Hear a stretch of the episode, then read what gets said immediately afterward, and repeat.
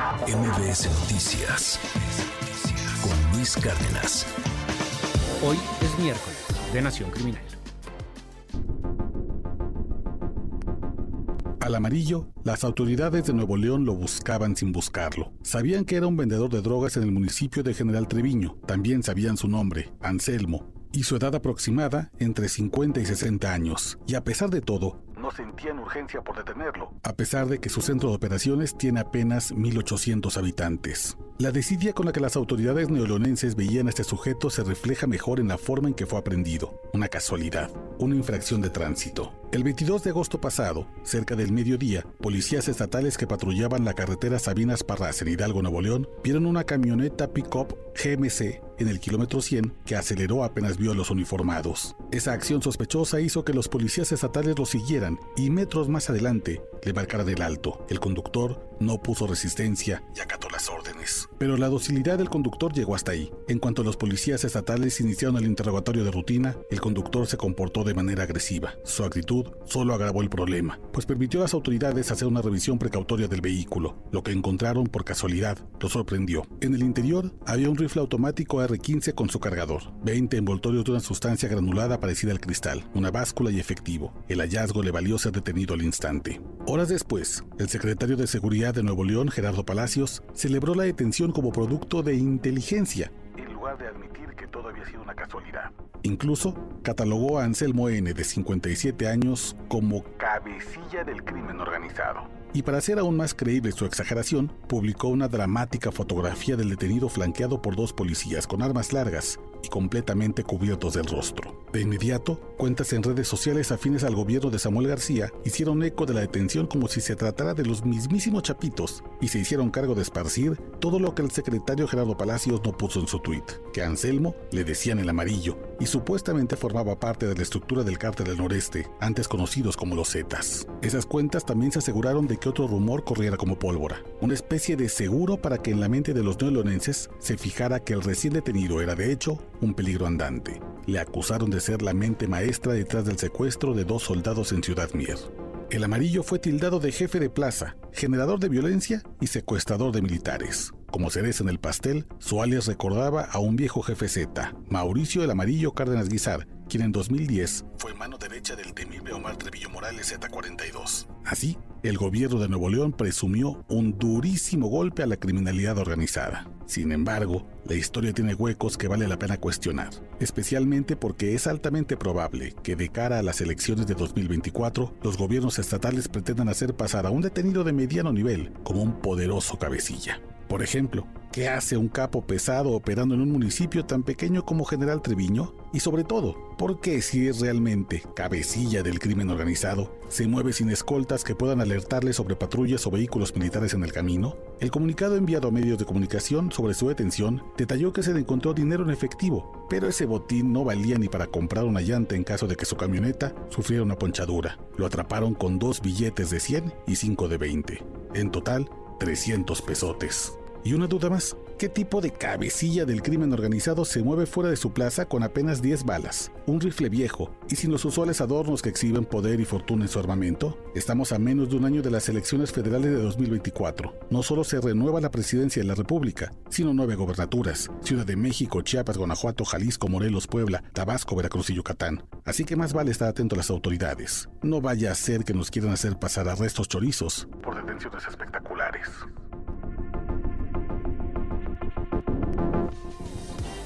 La caída del amarillo, Oscar Valderas. ¿Cómo estás, hermano? Qué gusto verte. Muchas gracias, hermano. Todo bien, buenos días. Cuéntanos más de tu nación criminal. Pues un amarillo que en realidad no resultó tan amarillo, era más bien como color ocre, medio huevo.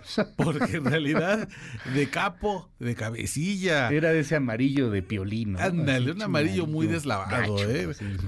Y, y- y pongo esta nación criminal a consideración de la audiencia, querido Luis, porque me parece que ese va a ser el tenor en las detenciones que vienen pensando en que ya está el 2024 a la vuelta.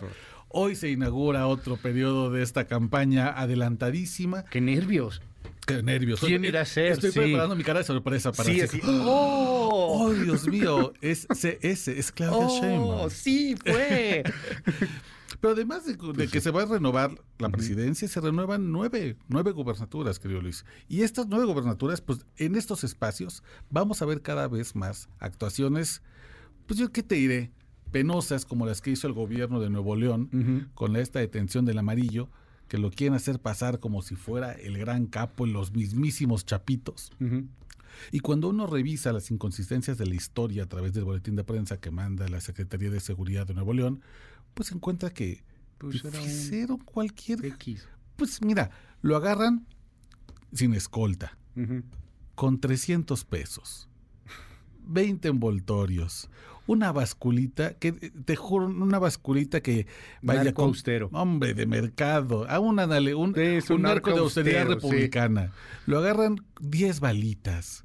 Y tú dices, ¿de verdad nos quieren hacer pasar como si esos fueran jefes de verdad? Porque además, Luis, cuando uno revisa la manera en que las autoridades hablan de las detenciones que realizan supuestamente con inteligencia, porque hay que, Sí. una- un paréntesis, el, el secretario de Seguridad eh, de, de Ujú. Nuevo León pone en su tuit, gracias a labores de inteligencia, y en el mismo comunicado revelan que fue una casualidad por una infracción de tránsito, porque vio a la patrulla y el tipo acelera, y entonces así es como le marcan el alto, el tipo se pone medio altanero, le dice, a ver, pues le vamos a revisar el coche, ahí tiene 300 pesos, a ver, compruebe el origen ilícito o ilícito de, De esos tres- 300 de pesos. 300 No pesos, manches. dos billetes de 100 y cinco de 20, y nos dicen, agarramos al jefe del cártel del noreste de General Treviño.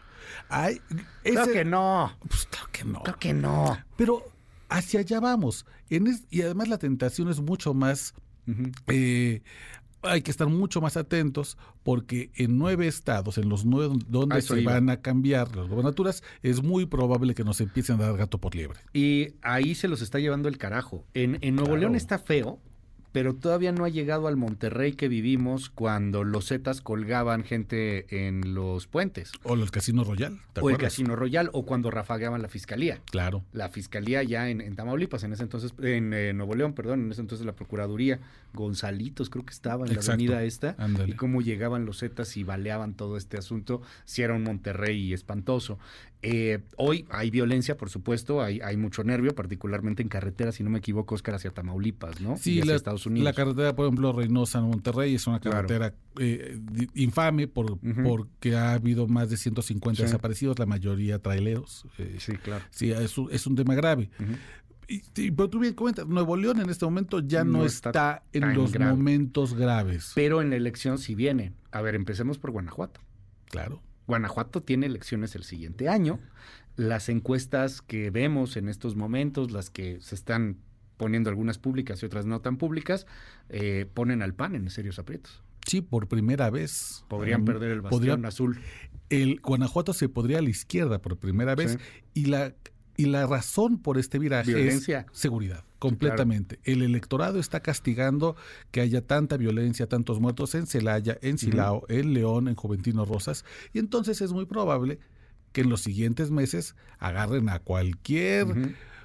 Puchero, cualquier halconcito y te lo presenten, y porque además les encanta presentarlo de tres El modos. puchero que es el que... el, el que vende droga. Ah, el- que vende el- droga, el pero, de abajo, el- pero ajá. muy abajito, muy abajito. pues, el, el- el chavillo, el narquititito. El- el- porque ajá. además ni siquiera tiene un punto. El punto, digamos, es, es la narcotiendita, ¿no? Un espacio fijo. ajá. El puchero es el que anda caminando y anda ofreciendo. Es el más bajo Del rango, más bajo digamos. nivel. Pero entonces, a los, a los gobiernos que les interesa y que les urge presumir supuestos avances en Claro. seguridad, les van a llamar de tres modos. Y atentos siempre a, A la ver. audiencia, porque eso se les encanta. Uno, generador de violencia.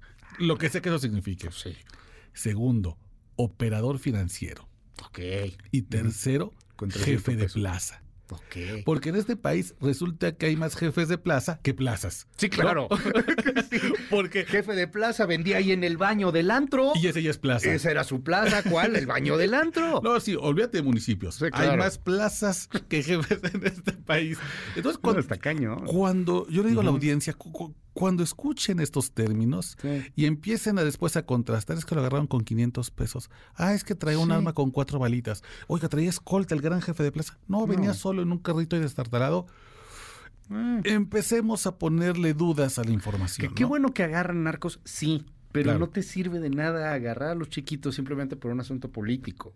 O sea, eso da exactamente igual, los tendrías que agarrar a todos y los grandes realmente generadores de violencia, pues tienen que ver con, con capos que hoy día se sienten intocables y con un rastreo de lavado de dinero que tampoco han hecho absolutamente nada, que les va el cacahuate. A ver, rápido, para irnos a los otros estados. Jalisco, pues ni se diga. Los bombazos que hemos visto. Terrible la violencia brutal. Morelos, ayer balearon una escuela, mataron a, una persona a un lado de una escuela, allá en Morelos. Puebla también eh, en, problemas, ¿no? Quizá el, tema guachicolero. El tema, todo el triángulo rojo es un tema muy importante y en Puebla, por ejemplo, se está desarrollando mucho la venta de cristal. Y ahí el cristal es un grave problema, especialmente para jóvenes varones indígenas. Ahí hay un problema grave, porque el cristal lo que hace es que genera una energía, una falsa sensación de energía, y lo están utilizando mucho para los jornaleros. Un tema ahí importante. Veracruz es otro estado que también se renueva, y Veracruz tiene un problema grave. El sur tienes mucho aguachicol, en el norte también tienes, o sea, toda la parte, por ejemplo, Tuxpan pegado a Tamaulipas, sigue siendo bastión del cártel del noreste. Y han aparecido salas como Z Sangre Nueva, uh -huh. vieja escuela, eh, es un problema grave también. Aprovechando el, tema Veracruz, ¿qué está pasando en Cumbres de Maltrata? Eh? O sea, ya, el gobernador habló y dijo, no, pues sí está violento, pero no, no es lo más grave que hay. Y luego le echa la culpa ahí a la gente. Acaban de balear a un este atleta que va a denunciar eh, esta agresión que sufrió y el gobernador también minimiza el tema, dice que, que eso es un invento. Híjole, eh, mira, Cumbres se maltrata por la zona, por la ubicación. Es una zona de, escondite, pero al mismo tiempo de, casas de seguridad. Por, la, por la orografía tan accidentada que tiene, es un lugar idóneo para que los grupos ahí corran a esconderse. Y son principalmente tres grupos en disputa. Es el cártel Jalisco Nueva Generación, que hace mucho tiempo que ya llegó a Veracruz. Está también el cártel del Noreste, los que antes eran los Zetas. Y tiene las decisiones de los Zetas que reclaman, digamos, los liderazgos históricos, principalmente los Zetas vieja escuela. Esos tres hacen un relajo en la zona, pero claro, todos lo hacen pensando que cada uno tiene distintos apoyos. Un grupo reclama el apoyo de la Policía Municipal, otro dice, pero conmigo sale estatal, otro dice, pero conmigo trabaja la Guardia Nacional. Ese es el gran problema. ¿Y Yucatán?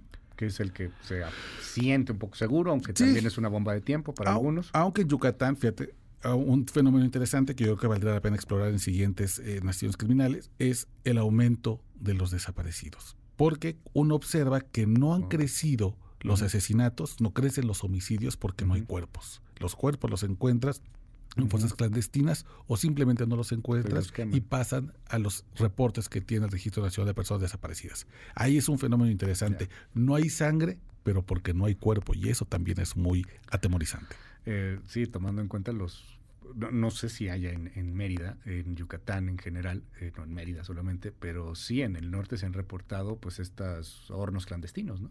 Hornos crematorios clandestinos claro. que hacen ceniza a la gente. En el caso, por ejemplo, de, los estados que hacen costa o que, están cercanos al Golfo, este, al Golfo de México o al, o al Caribe, ahí la fosa es de agua. ¿No? Ahí Entonces eh, tiene, esa, tiene esa otra complejidad. El mar esconde los cuerpos que avienta el crimen organizado.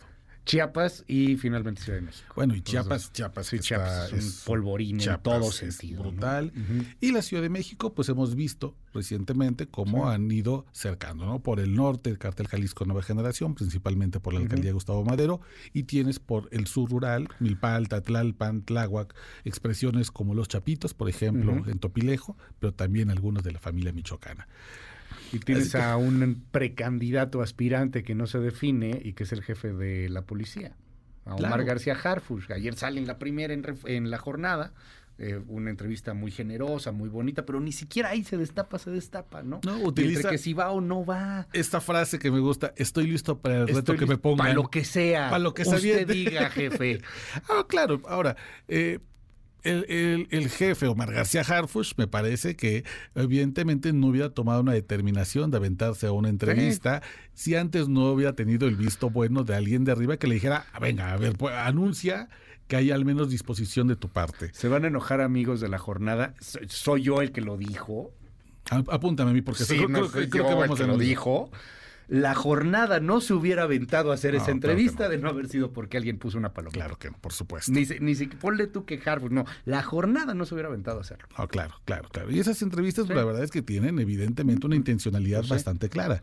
Ahora, yo creo, a la vista de los números, de las cifras, que eh, Omar García Harfuy, el secretario, ha hecho un buen trabajo en términos de seguridad en la Ciudad de México, sobre todo si se contrasta con el sexenio anterior, el de Miguel Ángel Mancera. Ahí me parece que hay una diferencia evidente que además está marcado en las encuestas por ejemplo, la que va a salir unos días, la encuesta nacional de victimización y percepción de seguridad pública del INEGI, ahí queda muy claro el contraste entre ambas administraciones. Pero por supuesto que cuando el jefe de la policía de una ciudad es un posible eh, candidato a ser el alcalde, el jefe de gobierno en este caso, pues siempre existe la tentación de hacer arrestos pequeños, convertirlos en arrestos de grandes campos. Y eso es lo que hay que ver. Gracias, querido Oscar Valderas. Te seguimos en tus redes. Claro, en Twitter continuamos la conversación, arroba Oscar Valmen. Gracias, es Oscar Valderas. MBS Noticias con Luis Cárdenas.